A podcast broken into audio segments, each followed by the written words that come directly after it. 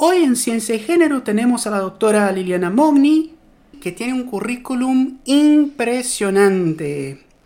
Eh, lo tengo que resumir porque es realmente increíble la cantidad de actividades, eh, antecedentes y premios que tiene Liliana. Ella es investigadora principal de CONEA y de CONICET, es profesora adjunta del Instituto Balseiro, todo acá en Bariloche, es licenciada en Química por la Universidad Nacional de La Plata, además es doctora en Ciencias de la Ingeniería, acá por el Instituto Balseiro, y es eh, una gran referente en el área de ciencia e ingeniería de materiales para aplicaciones en energía, ¿no? Eh, un tema que por supuesto nos interesa muchísimo por eh, cuestiones de sustentabilidad y de crisis ambiental. Y de eso también nos va a hablar un poquito Liliana. en 2008 ella recibió el premio Sábado a la mejor tesis de doctorado en el área de materiales también tuvo una beca de la Fundación Fulbright para eh, hacer un postdoctorado en Estados Unidos. Eh, ganó el premio IB50K, ese es de acá de, Bariloche, como si fuera poco, mención especial por un plan de negocios para la energía. Y por último, eh, ahora, recién en el año 2022, recibió una mención del premio L'Oreal UNESCO por las mujeres en ciencia.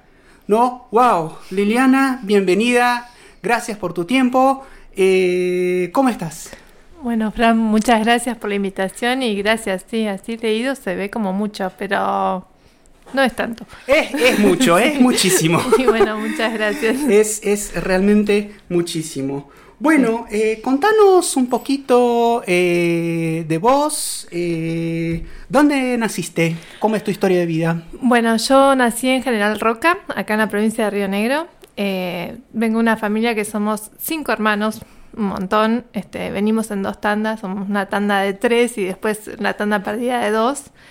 mi papá era policía de la provincia de Río Negro, mi mamá era maestra eh, nací en Roca, pero eh, por el trabajo de mi papá nos eh, desplazamos por distintos lugares de la provincia, así que también estuve viviendo en Ingenio Jacobasi algún tiempo, después en Viedma, después volví a Roca y creo que estoy bien rionegrina. Me falta un poco algunos lugares, pero autóctona, autóctona de la provincia. Sí, sí, bien rionegrina. ¿Y, y, tu interés por, por la ciencia, cuándo apareció? Em, yo creo que uno no, no, es que aparece en un momento, sino es como que vos lo vas construyendo, ¿no? O sea, son todas esas pequeñas preguntas que te haces desde que sos chiquito, eh, chiquita o chiquite, de, de, preguntarte, no sé, por qué el cielo se ve azul, por qué el agua se evapora, no sé, cómo funciona un secador de pelo y se te ocurre desarmarlo y después no lo puedes armar y eh, eso es algo como una curiosidad nata que te lleva a la ciencia, por la que sea. Después uno va eh, definiendo el interés en fino, pero la curiosidad creo que es clave. Y yo sí identifico algunos momentos de mi vida que fueron claves. Fue bastante importante cuando, eh, no yo, sino mi hermana, que iba a un colegio técnico, recibió una visita de acá de profesores del Balseiro que fueron a promocionar el instituto y volvió a mi casa y lo contó. Y yo era chiquita en ese momento, chica, tenía 12 años, y fue que como que dije, ah, existe esto. Este, y, y bueno, a partir de ahí fue como, bueno, es un lugar donde yo podría, eh, no sé, estudiar esto, y ahí fue como que hice mi, empecé a trazar el camino. Genial, a los 12 años entonces. 12, 13 años, sí. Bien, bien. Sí, Di mil vueltas para llegar acá igual, pero, pero sí llegué. llegué. Bueno, contanos un poquito sobre esas vueltas.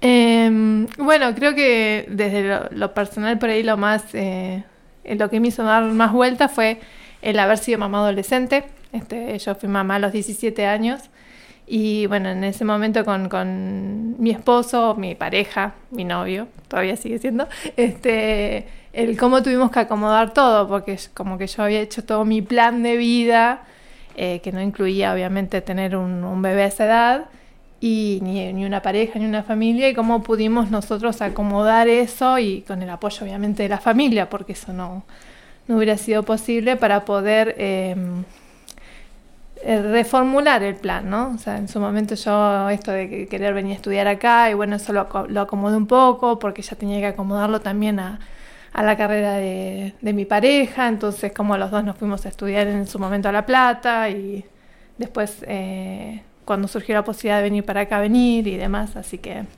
finalmente llegué. cómo, es eso de ser científica y madre? Como todo lo demás, este, como en el sentido de que cuando uno va haciendo las cosas, todas las cosas de todas las, personas, eh, uno no se da cuenta de lo que está haciendo. Eh, no, hay mucha diferencia entre ser mamá y científica y ser mamá y empleada doméstica o mamá y comerciante. Eh, es más, en algunos puntos también nosotros tenemos algunas ventajas que por ahí otras profesiones no las tienen.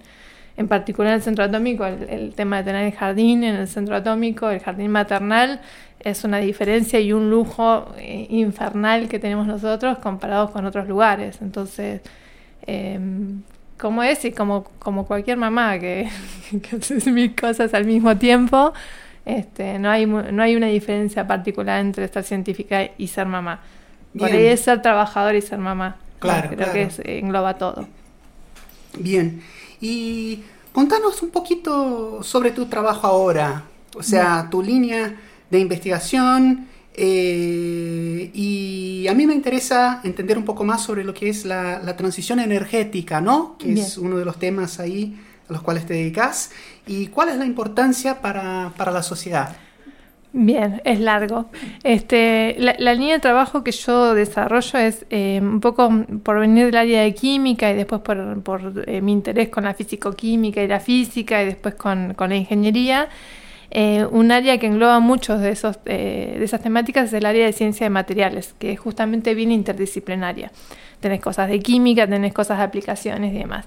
Dentro del área de materiales, eh, para aplicaciones en energía, en particular todo el desarrollo de materiales para aplicaciones en energía, siempre fue lo que me fascinó a mí desde el punto de vista de tratar de buscar eh, la forma de que uno pudiera em, conseguir esa energía como un motor para la sociedad de forma eficiente, sustentable, económica, accesible. O sea, que creo que es el desafío que tenemos. O sea, y bueno, dentro de esa temática en particular, eh, uno se va metiendo más adentro, que es típico de los temas de investigación, eh, trabajar con materiales cerámicos para eh, transformación electroquímica de energía. Entonces, en el área que trabajamos nosotros, que son materiales para pilas de combustible y electrolizadores de alta temperatura, trabajamos con materiales cerámicos donde uno puede transformar la energía que está eh, almacenada en un combustible, por ejemplo, gas natural o hidrógeno, en energía eléctrica directamente con un proceso electroquímico o la energía eléctrica que uno tiene, eh, por ejemplo, de fuentes renovables o fuentes bajas en carbono, en eh, un combustible a través de un proceso electroquímico como por ejemplo el de la electrólisis. Entonces ese es el campo eh, particular en el que nosotros venimos trabajando ya desde hace 20 años más o menos, desde, desde la época de la tesis.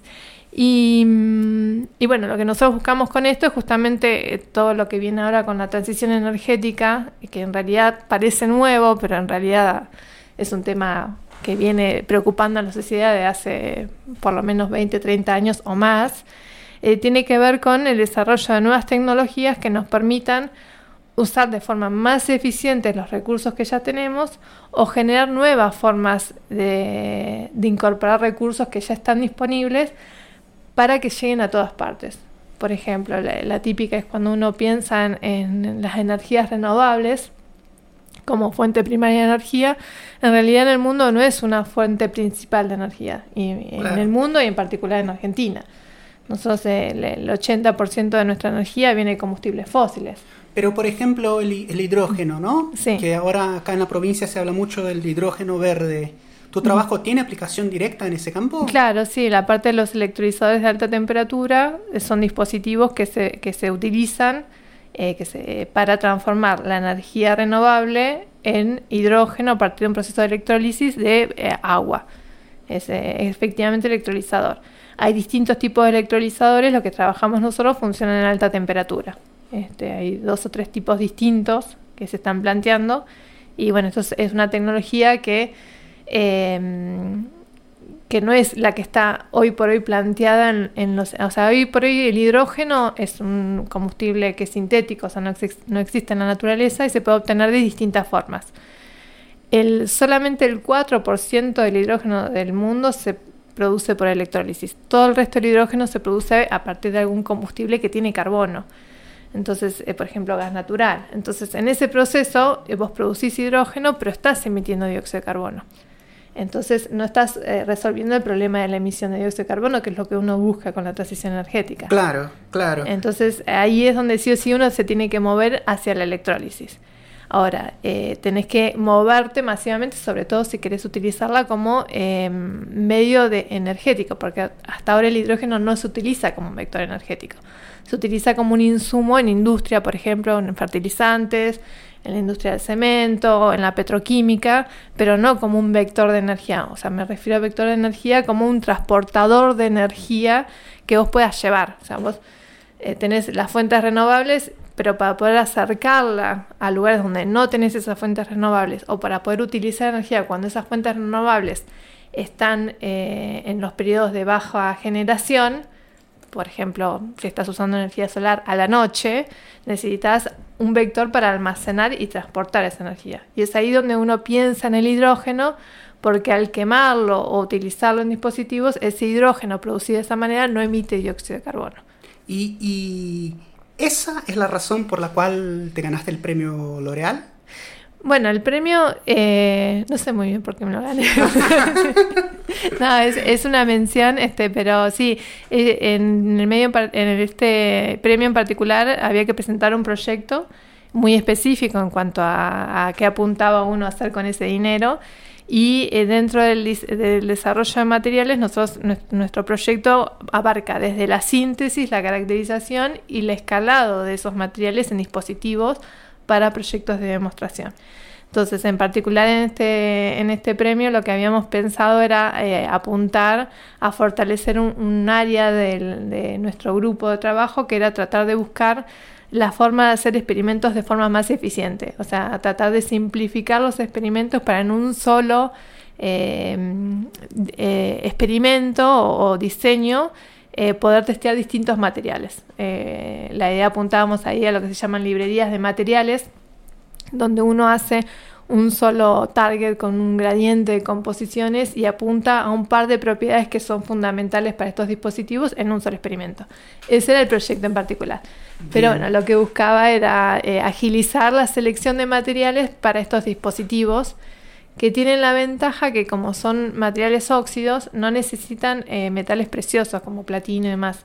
Entonces no es que tenés un solo material, puedes utilizar una combinación de distintos materiales eh, lo cual no te hace, mm, no te limita después, cuando, sobre todo cuando pensemos en la transición a nivel escala, como puede ser ahora la energía de hidrocarburos el día de mañana con, el hidrógeno, todos esos dispositivos que uno va a necesitar necesitamos que estén basados en materiales que sean económicos y que tengamos diversidad para no tener que depender de un solo proveedor o, de un, un, solo recurso. Entonces lo que buscamos ahí es eso, identificar distintos materiales que más o menos cumplan eh, las mismas propiedades. Mira, bien. Y ahora volviendo un poquito a, tu vida personal, tu trayectoria, eh, ¿tuviste que superar eh, muchos obstáculos para poder llegar al lugar donde estás ahora, como jefa de grupo, como científica reconocida? qué difícil. depende un poco cómo es la actitud hacia la vida, ¿no? O sea, yo traté no detenerme mucho en los obstáculos. No significa que no los haya tenido, sino que eh, personalmente trato de nutrirme de, la, de lo bueno e ignorar lo malo. no sé si es una buena política, pero me permitió fortalecerme más eh, de las cosas que me hacen más feliz y que también ayudan a los demás eh, en esa postura. Eh, no significa que no haya obstáculos, sino simplemente eh, tratar de pasar lo más rápido posible por esas situaciones y no detenerme, que no me, no me quiten energía, básicamente. es, un poco, o sea, la energía uno la tiene que focalizar en, en cosas que nos hagan bien a nosotros y a nuestro entorno. Entonces, en general traté trato de manejarme por la vida de esa manera y, y en general he recibido buenas cosas. Eh, ¿Y, cómo es eso de, ocupar ese espacio, ¿no? Como, como jefa de grupo, una posición eh, jerárquica, no deja de ser una posición de, poder y eh, siendo mujer en el Centro Atómico Bariloche. Es horrible. no, hay, personas que nacen con mejores capacidades para eso. Este, yo no, es, no fue una situación que haya buscado, me la encontré. Eh, en parte tuve muy buenos mentores. Este, mi, director de tesis fue Alberto Caneiro, que era el jefe de grupo hace, hace mucho tiempo, de hecho fue el fundador. Él, eh, en vez de jubilarse, decidió irse a trabajar a la industria, entonces está trabajando en ITEC. Eh, ya tendría que haberse jubilado, pero le, tiene mucha pasión por lo que hace, entonces no, creo que no lo puede, es imposible que no trabaje Alberto.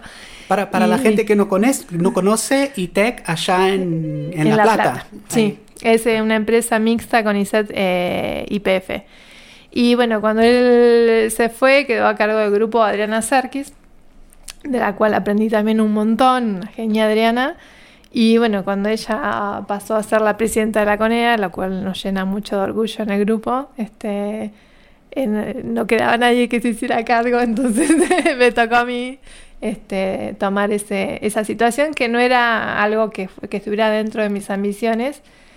Y bueno, no, no es fácil en el sentido que todos los grupos de trabajo están formados por personas, uno no puede evitarla eh, que, busque eso que es eh, lo más valioso que tienen también los grupos. Pero bueno, cada, cada individuo es un mundo.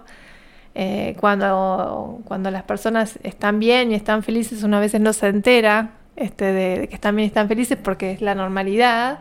Pero cuando hay algún problema, el problema de las personas es el mundo. que, bueno, hay una, una frase de, de que dice, todas las familias felices se parecen y cada una es infeliz de su forma única.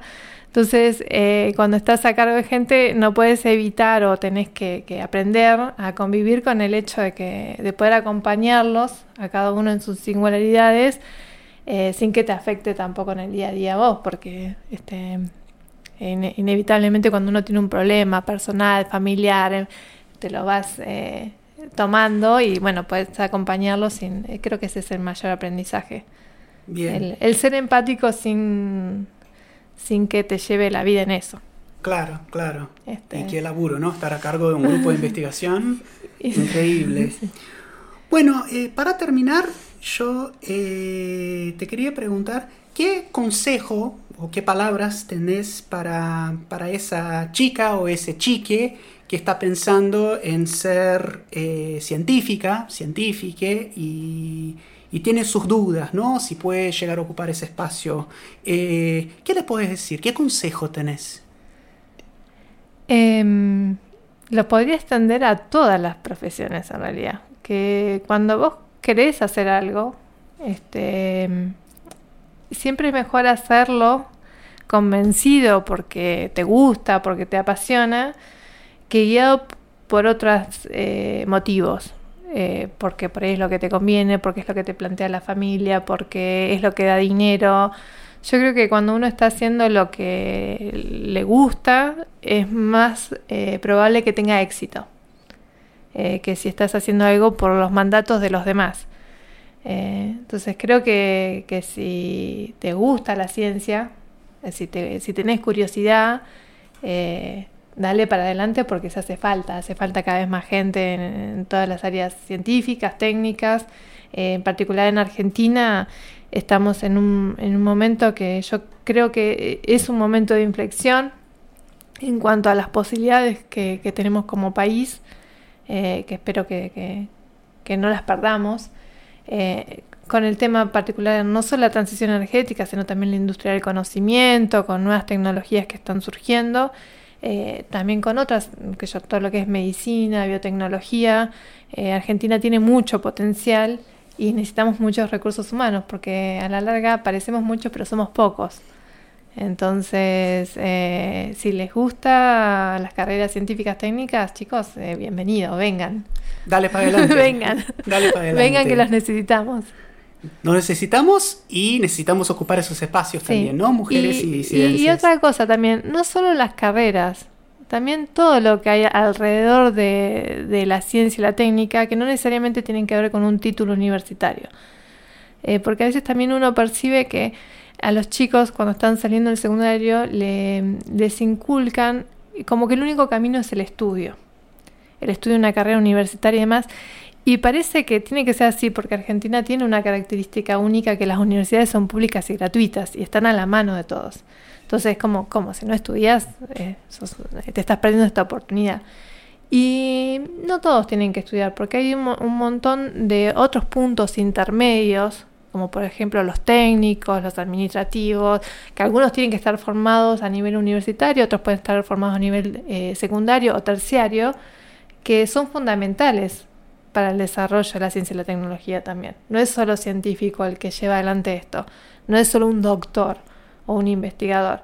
Atrás hay un montón de estructura eh, que desde torneros, soldadores, eh, vidrieros, eh, eh, no sé, técnicos de todo lo que es monitoreo y control ahora que, por ahí se, aprende, se, aprende en el secundario, en los técnicos, aprender a programación. Hay, hay, un montón de cosas que, que, vienen de la mano de la ciencia y la técnica que no necesariamente requieren recorrer la carrera de secundaria, universidad, de doctorado, maestría, que sí es necesario y que está bueno porque te, enmarca, pero todo lo otro también es necesario. Chicas y chiques, escucharon bien, ¿no? Tenemos que ocupar todos los espacios, ¿no? Todos, los, espacios.